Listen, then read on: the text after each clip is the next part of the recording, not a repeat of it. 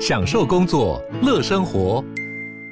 就算不在办公室，也能从容应对线上会议。HP Dragonfly 透过专业的 HP Presence 设计，内建降噪及会议快速键，搭配清晰的 Bang & Olufsen 音效，增强音讯及视讯功能。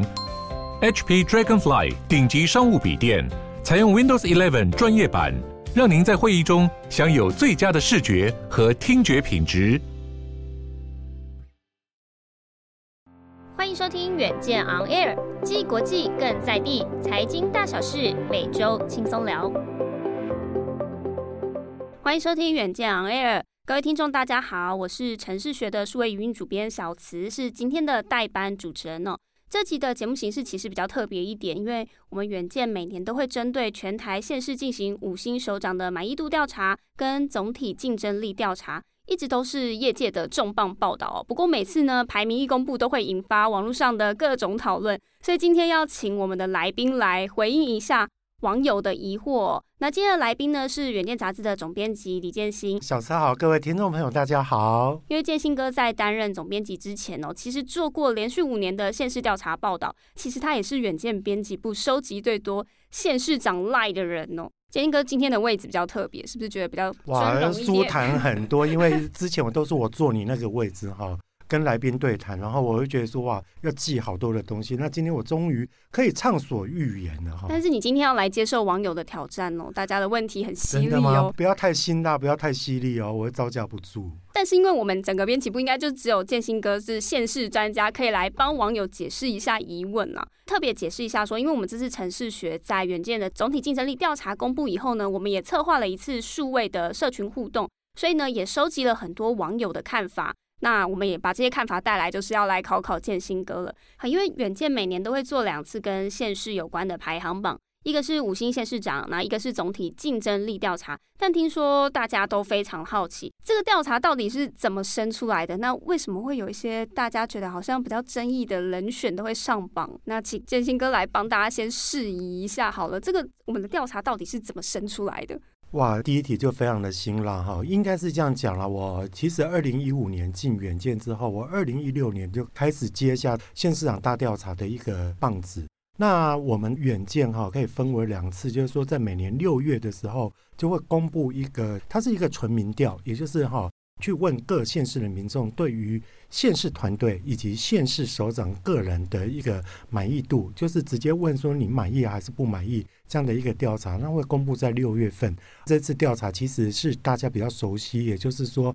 大家一定都听过什么五星啊，谁是四星啊，这个部分就是在六月份。那以前啊，在隔一个月，也就是七月的时候，都会公布一个。县市总体竞争力的一个调查，那就是说，我们大概会分为环保啦，或者说教育啦，或者是说在经济等等九大面向哈，从政府的统计数据里面去抓出一些数据，然后把它算出一个分数之后，来比赛一下，说各个县市啊，哪一个县市它是比较具有竞争力的。那我刚刚说以前都是在七月份就公布，后来上任总编辑之后，我把这样的一个调查挪到十月份。所以现在大家比较常听到远见有的调查，就是六月份的这个五星县市长，也就是一个纯民调的一个调查，以及十月份的县市总体竞争力的一个调查，这个是纯硬指标，也就是说哈，从政府的统计数据我们换算之后而算出的一个分数来做一个县市的一个 ranking，大致上是这两个调查这样子。所以刚刚有提到说，像是五星首长，它其实比较像是各个地方民众对于首长的满意度，那比较算是有点主观的感受。大家可能网友会疑惑说，哎，可是有一些首长，比如说像傅昆萁 县长、刘正宏县长，或者是今年其实很常被讨论的是桃园市，就是郑文灿市长。那他们会觉得说，哦，可是我们觉得我们没有很满意这些首长的施政啊，但为什么他还是可以拿下五星？是，其实你知道吗？每次哈，我们做这种现实评比，很多人都会说哈。哇！你们远见一定是赚的非常的饱，因为每次在 PPT 上面，我们一公布之后，PPT 的热烈的网友哈，亲切的网友就开始会从政府的一个所谓的采购数据里面，对，去对比说他跟我们远见到底下了多少广告，然后来对比说各个首长的一个排名。那这个议题每年在那个时候都会重新的被 review 一次。那所以说哈，我每次也有点困扰了。可是我必须要讲第一点哈，也就是说，其实大家注意去看那个 PPT 上面的一个所谓的采购排行榜，跟我们实际上的排行榜，其实真的都没有对称到。可是其实还是很多的网友就信者恒信，不信者恒不信，就会认为就是说，那这个一定跟广告预算有关。但是我必须要说，真的没有关系。这是第一点哈。那第二点，我觉得没有关系的，就是说很多人也会为远见贴上颜色的标签嘛，哈，对。可是事实上，大家或许我就坦白讲，很多人都会认为说，远见好像跟现在执政党或跟绿营比较站在不同意识形态这一面。可是事实上，我们在五星县市长的部分，其实绿营才是我们真正的常胜军。所以，我们其实一切都是回归到民众他们最真实的。对于民调的一个反应，好，那刚刚小慈问的问题就是说，有一些县市首长，我觉得我对他的看法我并不是太满意啊。可是为什么？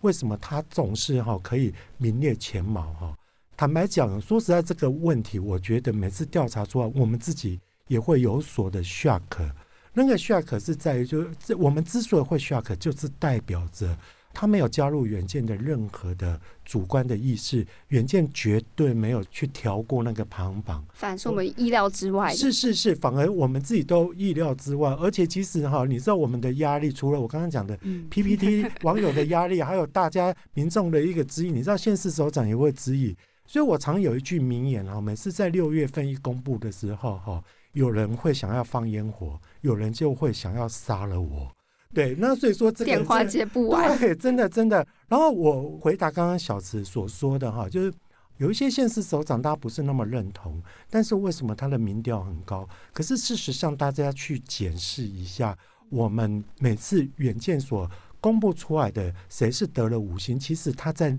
几年后的连任也好，或者是说哈，在其他媒体的一个像类似的一个调查也好。他都还是蛮高的啊，譬如最近就大家讨论的比较热烈的哈，像之前几年前的刘正宏刘县长，即便刘正宏刘县长他有一些他的做法跟作风，其实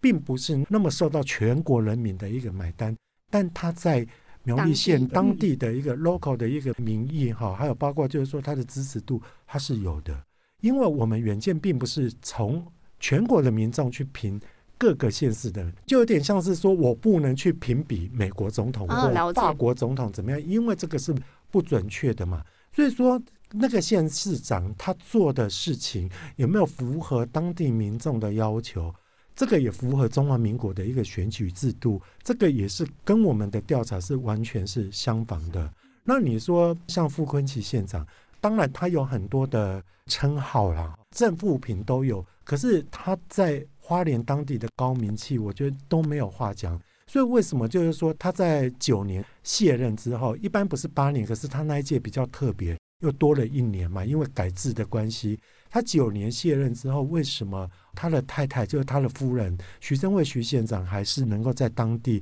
拿下最高的名？对，而且其实小子，你知道吗？他选上那一年还是创下花莲史上最高的票数，哦，最高票数的。对，而且那一次是我们那一年的县市长选举里面史上最高的得票率。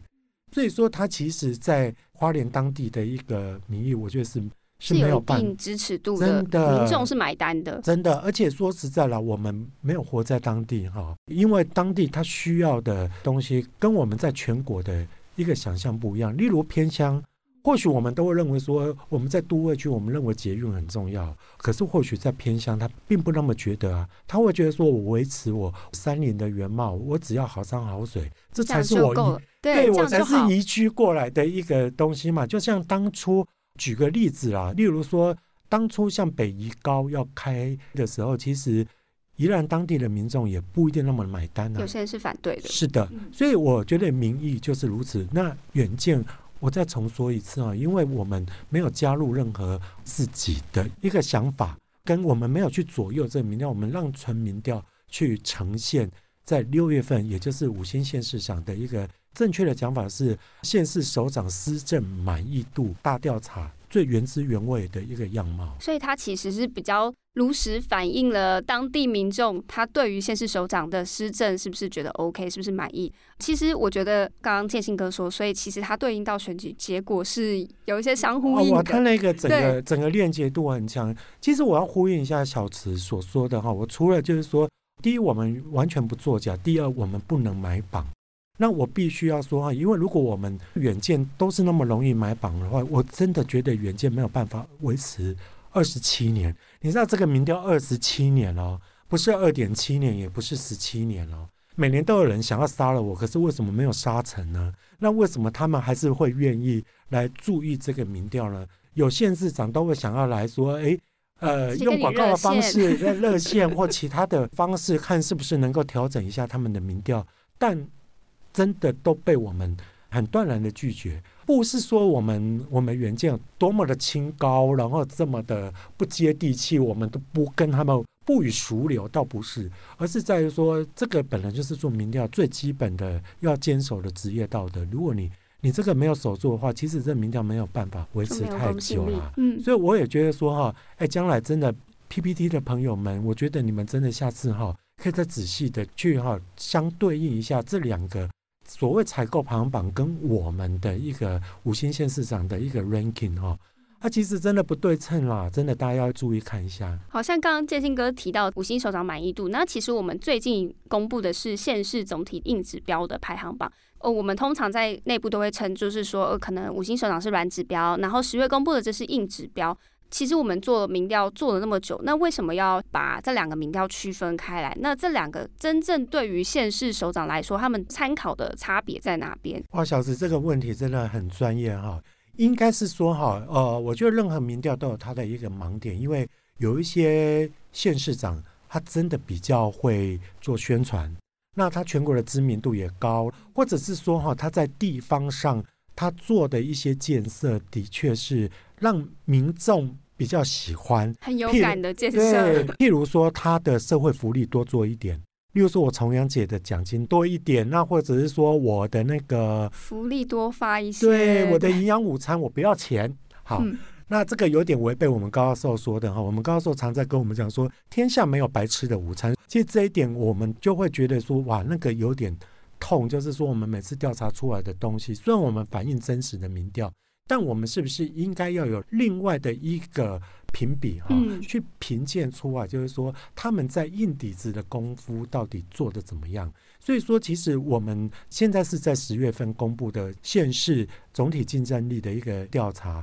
我们不是分了很多面向，我刚刚讲的有环保、教育，或者是说在交通、还有经济等等的九大面向的一个调查。好，那这样的一个调查，我们就从。政府的统计数据，例如说图书馆的藏书有多少，文化据点的开设到底有多少，道路的面积有多少，还有工商的产值有多少，这些指标以往都有一百多个。那今年因为我们把很多指标比较类似，综合起来指标没有少，但是我们把它分数哈是加起来再除以 n 的一个方式，让它能够更聚焦，然后它却是更全面的一个计算方式。有些县市首长呢，他或许。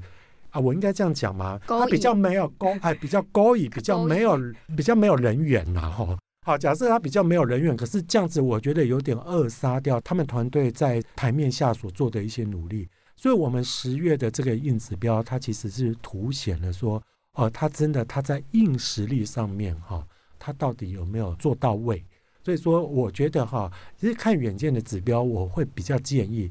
县市团队也好，或者说哈很关心我们地方发展的县市民众也好，其实六月份看完，再看一下十月份，你再对比一下，如果两两都很好的话，哈，哇，这个首长真的很值得你帮他拍拍手了。他的施政让民众有感，嗯、但是其实在所有我们用客观数据去分析他可能施政的体质上，其实也是表现的很优异。那其实我们刚刚有提到，呃，我们远见其实做这个调查是做最久，然后行之很有年，然后累积很不错的算是口碑。但是其实现在有很多有刊杂志，他们也是大家都在做县市调查。那像是天下杂志，他们也有幸福城市跟施政满意度；金周刊也有永续城市啊。那还有康健杂志有做健康城市的调查。那为什么大家还要来看我们远见的调查报道呢？差别在哪边？是我我应该是说哈，所谓的调查，尤其这些有刊们哈，大家都非常的专业，而且他们的东西我我也很鼓励所有县市圈，还有包括就是说所有关心县市发展的朋友们，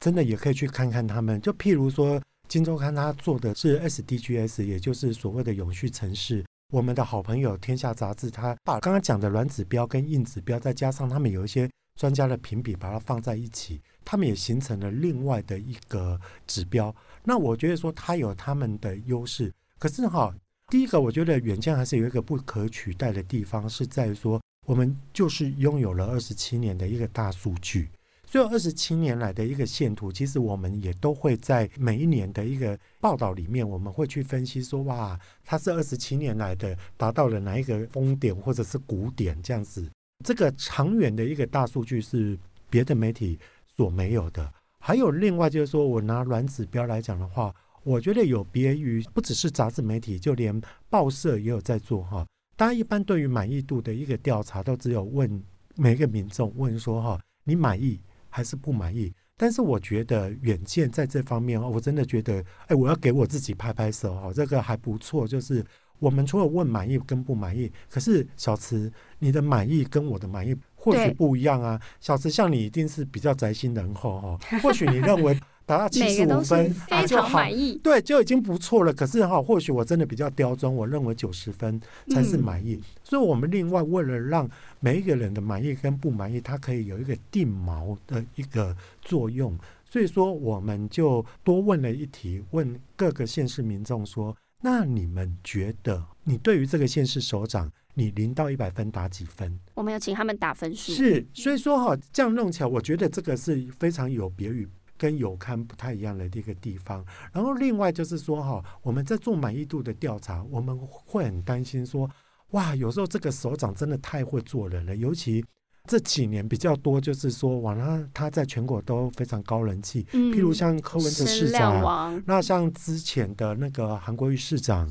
哇，那这个声量都非常的高，那或许民众对于他的给予的肯定会比较大。但他不一定会落地到，就是他们县市团队给民众真正的感受，所以我们也会问了八大面向。刚刚我说硬指标是九大面向，可是我们软指标同样也有八大面向。例如说，我们会问他说：“你对于台北市的教育，你是满意的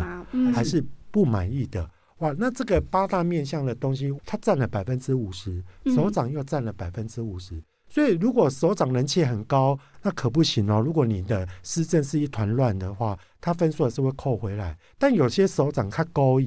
以，他很少曝光，可是他的团队真的执政是非常强的。嗯那其实你在整个我们在五星县市长的一个算分上面，哈，哎，他还是会不会有被？加上去的，还是可以被看见。是我举一个例子哈，我们知道全台二十二县市里面，我觉得比较不善于言辞的，就是宜兰县的林志妙林县长嘛。嗯嗯，对。但是林县长其实在每次我们的评比，他并不低，是因为宜兰县他在其他八大面向，就是说他们团队在不管是教育、环保，或者是在交通的一些给民众的满意度并不低。基本上就是说，即便大家对于林县长的感觉没有那么强烈，深刻。林县长其实还不错，可是就是说他没有那么强烈，没有那么被凸显。可是他团队就帮他拉了不少分，是团队帮他拉了分数吗？或许也是因为他用对人，他很会那个调和顶耐。那在这方面的话，我觉得它整个分数就往上了。总和来讲哈，就是说我们有悠久的历史。第二，我们的调查也比较多面向，比较多元。第三，我们的兼顾的面向也比较多。所以这三个特点，我相信也是大家对于这么多的一个现实的排行榜里面，远见有不可取代的地位的一个最重要的原因之一。好，那其实我们刚刚聊到了很多关于我们的现实调查到底怎么做出来的。其实刚刚建新哥已经帮大家解答超级细的。应该是说整个内幕都已经有讲出来了，但是我们也也很好奇啦，就是大家对于每次总体竞争力硬指标的排名公布之后有什么看法？所以，我们城市学其实在十月的时候，呃，以这个调查作为一次延伸进行了一个投票活动，我们也请网友投下，就是大家觉得，诶，哪一个排名最让你感到意外？然后也鼓励大家留言呢、应该说，蛮多排名的结果，我们都觉得其实是很有趣的，所以在下一集的部分呢，会继续来跟大家来聊聊关于网友最意外的排名哦。那也请建新哥来解惑说，哎，为什么这个我们用客观数据呈现的这个排名跟大家想象的，哎，可能有一点不太一样。那如果大家网友对于远见的现实调查还有任何的问题的话，也欢迎大家到城市学的 Facebook 或 IG 留言，让我们知道。那我们收集完以后，我们会继续拿这些问题来请建新哥来帮大家解答哦。那如果大家想看更多就是城市议题跟地方的报道，也请大家锁定我们城市学。那也请大家按赞跟追踪我们城市学的 Facebook 跟 IG 账号哦。最重要是每个星期四要锁定远见 On Air，陪你轻松聊国际财经的大小事。下次一起 On Air。